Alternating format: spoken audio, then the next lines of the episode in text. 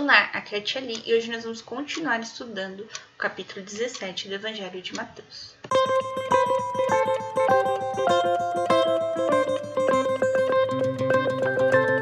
Bem-vindos aos Novenáticos Kids e hoje nós vamos continuar lendo o capítulo 17 do Evangelho de Mateus a partir do versículo 14. Estamos reunidos em nome do Pai, do Filho e do Espírito Santo. Amém. Santo anjo do Senhor, meu zeloso guardador, se a ti me confiastes a piedade divina, sempre me rege, guarde, governe e ilumine. Amém. Estivemos reunidos nome do Pai, do Filho e do Espírito Santo. Amém. Um menino epilético.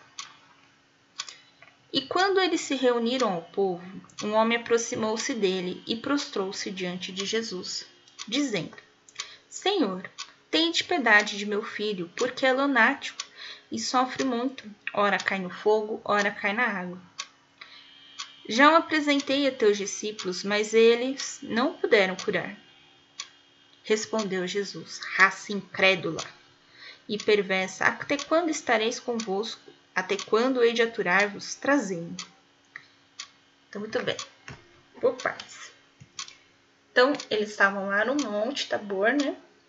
E eles iam descendo, e conforme eles iam descendo, né, os discípulos estavam perguntando para ele. E aí eles continuaram andando e chegaram aonde estavam as pessoas, reuniram-se ao povo, ou seja, terminaram a descida da montanha. E aí chega um homem pedindo para Jesus salvar o filho dele. Porque aí ele fala que lunático. Lunático é aquela pessoa que não né, não tem muito. Parece que anda voado, sabe? Então, com certeza que esse mente é algum tipo de, de, de, doença que a gente vai de doença mental. Aqui, né, a gente vai identificar como uma epilepsia. Então, é, a, é uma doença que faz com que a pessoa, vez ou outra, tenha alguns ataques de, de convulsão, se não me engano, é esse é o nome técnico e aí, ora ele caía na água, ora ele caía no fogo, ora pela terra mesmo, né? Tendo essas convulsões. E aí ele fala que já apresentou aos discípulos, mas os discípulos não conseguiram curar o filho dele. E aí Jesus, né, reclama dos discípulos, né? Vamos assim dizer. Ele fala que raça incrédula, ou seja, eles não creram no poder que Jesus confiou a eles, né, de curar doentes e expulsar demônios. Então os discípulos não acreditaram que eles tinham esse poder e por isso que deu errado.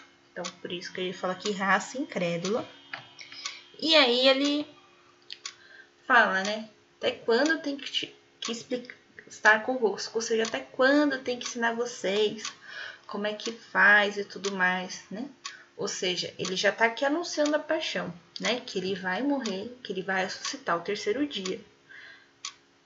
Mas que ele não estará fisicamente ali do lado dos discípulos para sempre. Então, os discípulos têm que começar a aprender a fazer por conta própria as curas, os milagres, as expulsões de demônio, enfim. Tudo o que tem que ser feito. Então, é isso, é isso que ele reclama, entre aspas, aqui. Né? Mas na verdade ele está dando uma bronca nos discípulos, né?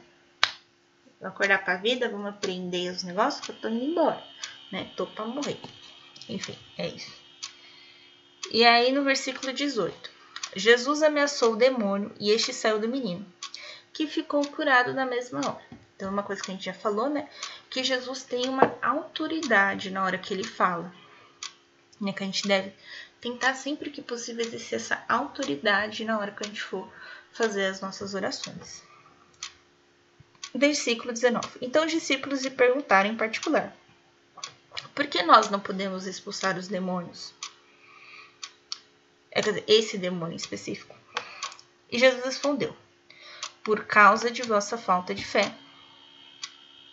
Em verdade vos digo: se tiverdes fé, como um grão de mostarda, Direis a esta montanha, que está falando do Monte transporta-te daqui para lá. E ela irá, e nada vos será impossível.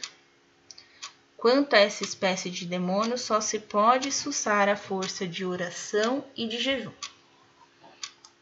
Então, não bastava só os discípulos né, terem uma autoridade sobre o demônio. Eles tinham que orar e eles tinham que jejuar. Né? Então, aqui Jesus começa a nos mostrar a importância do jejum, né? o jejum como aliado da oração.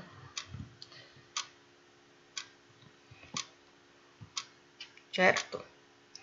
Então, muito bem. E outra coisa que ele fala é da fé, né? Mesmo que a sua fé tenha tamanho uma grãozinho de mostarda, você consegue transportar uma montanha. Então, por mais que a sua fé seja pequena, se você tiver a fé verdadeira, você consegue fazer as coisas. E aqui ele diz isso.